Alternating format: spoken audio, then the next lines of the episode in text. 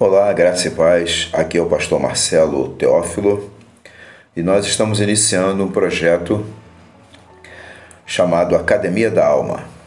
A possibilidade de nós estarmos juntos através desses áudios, áudio, vídeo, vídeo, áudios, em que a gente vai poder compartilhar a palavra de Deus e você poder se desenvolver, crescer, amadurecer ter a sua vida edificada. Né? Juntos estaremos edificando as nossas vidas a partir da reflexão, tendo como base a palavra de Deus. E aí eu estou aqui cercado com uma série de, de autores, né? e a gente vai estar compartilhando né, essa caminhada. Brennan Manning, é, John Stott, né, Philip e vai por aí. Dallas Willard, Hernandes Dias Lopes, Ed René, Luciano Subirá, Caio Fábio, Padre Fábio de Mello, Papa Francisco, Israel Belo, uh, e pepitas. Trabalharmos textos, conversas a partir de pepitas preciosas extraídas de conversas com os irmãos da Igreja Simples, da nossa comunidade de fé, de tantas outras comunidades de fé, irmãos que encontramos às vezes ocasionalmente, é, repentinamente, e vidas preciosas que muitas vezes ainda nem sabem que já são ovelhas de Jesus. E, portanto, podem produzir, muitas vezes produzem pepitas pérolas, palavras, frases profundas. E eu já entendi o meu chamado, que é ser um garimpador, movido pelo Espírito Santo, percebendo as movimentações do Senhor para extrair lições para a minha vida e, consequentemente, servir como canal, como meio da graça dele para abençoar tantos quantos ele determinar. Né? A, a ideia, tipo John Stott sinalizou, devemos ouvir o Espírito, com certeza, mas também devemos ouvir o mundo, as vozes do mundo. Qual é o clamor do mundo? Quais são as perguntas que estão povoando a mente da sociedade? Então, como um profeta de Deus, como homem que foi chamado para servir como meio da graça dele, eu entendo esse meu papel como um garimpador procurando discernir o que é que o Senhor Deus está falando. Eu falei aqui de autores, de pastores, de líderes, né? É, é, mas eu me lembro também de quantos poetas, cantores, né? servos do Senhor, né?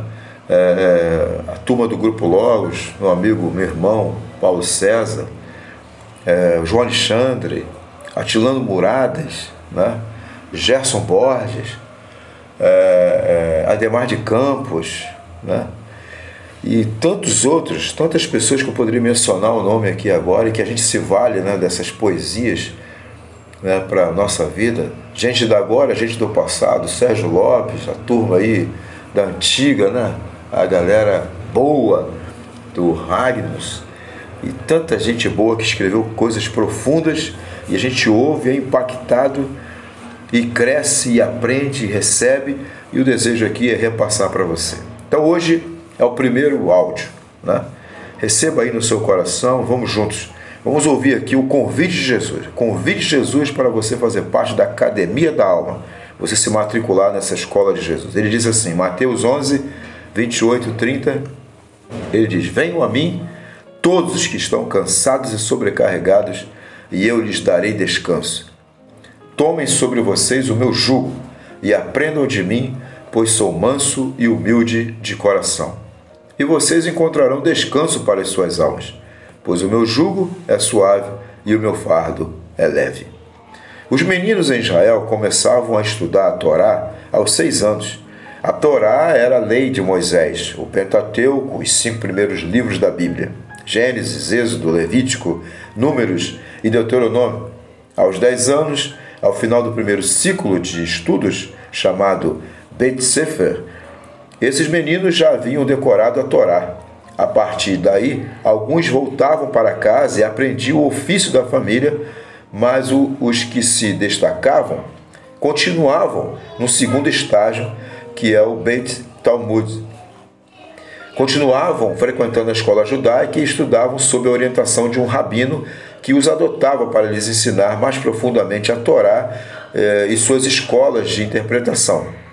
Esses meninos extraordinários eram chamados Talmidim, plural da palavra hebraica Talmid, que no Novo Testamento traduz como discípulo. Os meninos Talmidim eram a elite intelectual de Israel. Aos 12 anos já haviam decorado todas as escrituras, os livros históricos, os livros poéticos, os livros de sabedoria e todos os livros proféticos. Aos 14, debatiam a tradição oral, isto é, a interpretação dos rabinos a respeito da lei.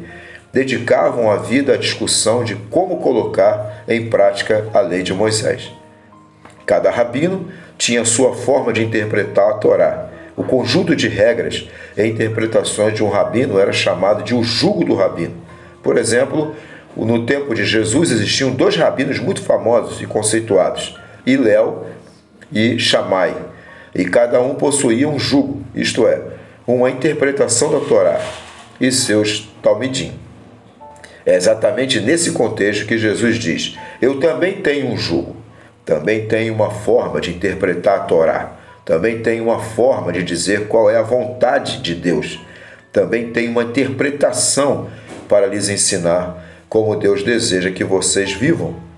Mas Jesus é diferente dos rabinos de sua época.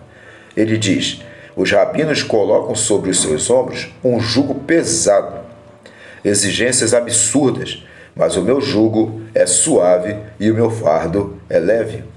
Ele faz um convite: seja meu talmide, faça parte do meu grupo de talmidim.